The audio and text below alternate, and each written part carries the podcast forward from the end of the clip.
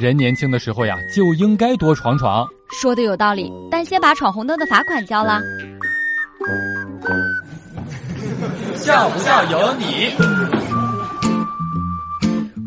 如果你不是很理解什么叫缘分会让两个人走到一起，就想想原本素未平生的泡面和火腿肠。今天呢，带鱼哥看到了一句话，叫做“在家靠父母，在外靠父母打钱”。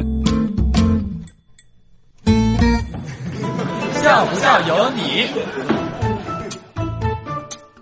初二时候的一节自习课呀，课堂纪律实在是太差了，简直乱成了一锅粥。一个同学实在忍无可忍，直接起身到教导处过去告状去了。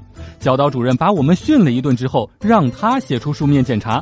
他表示不服，我检举的他们，为什么要让我写检查呢？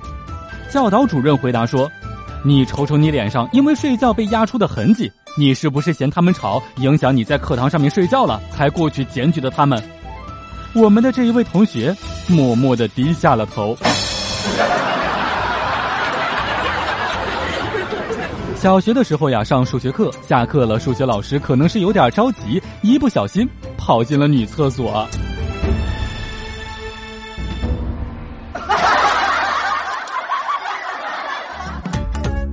每天两分钟，笑不笑由你。你要是不笑，我就不跟你玩了。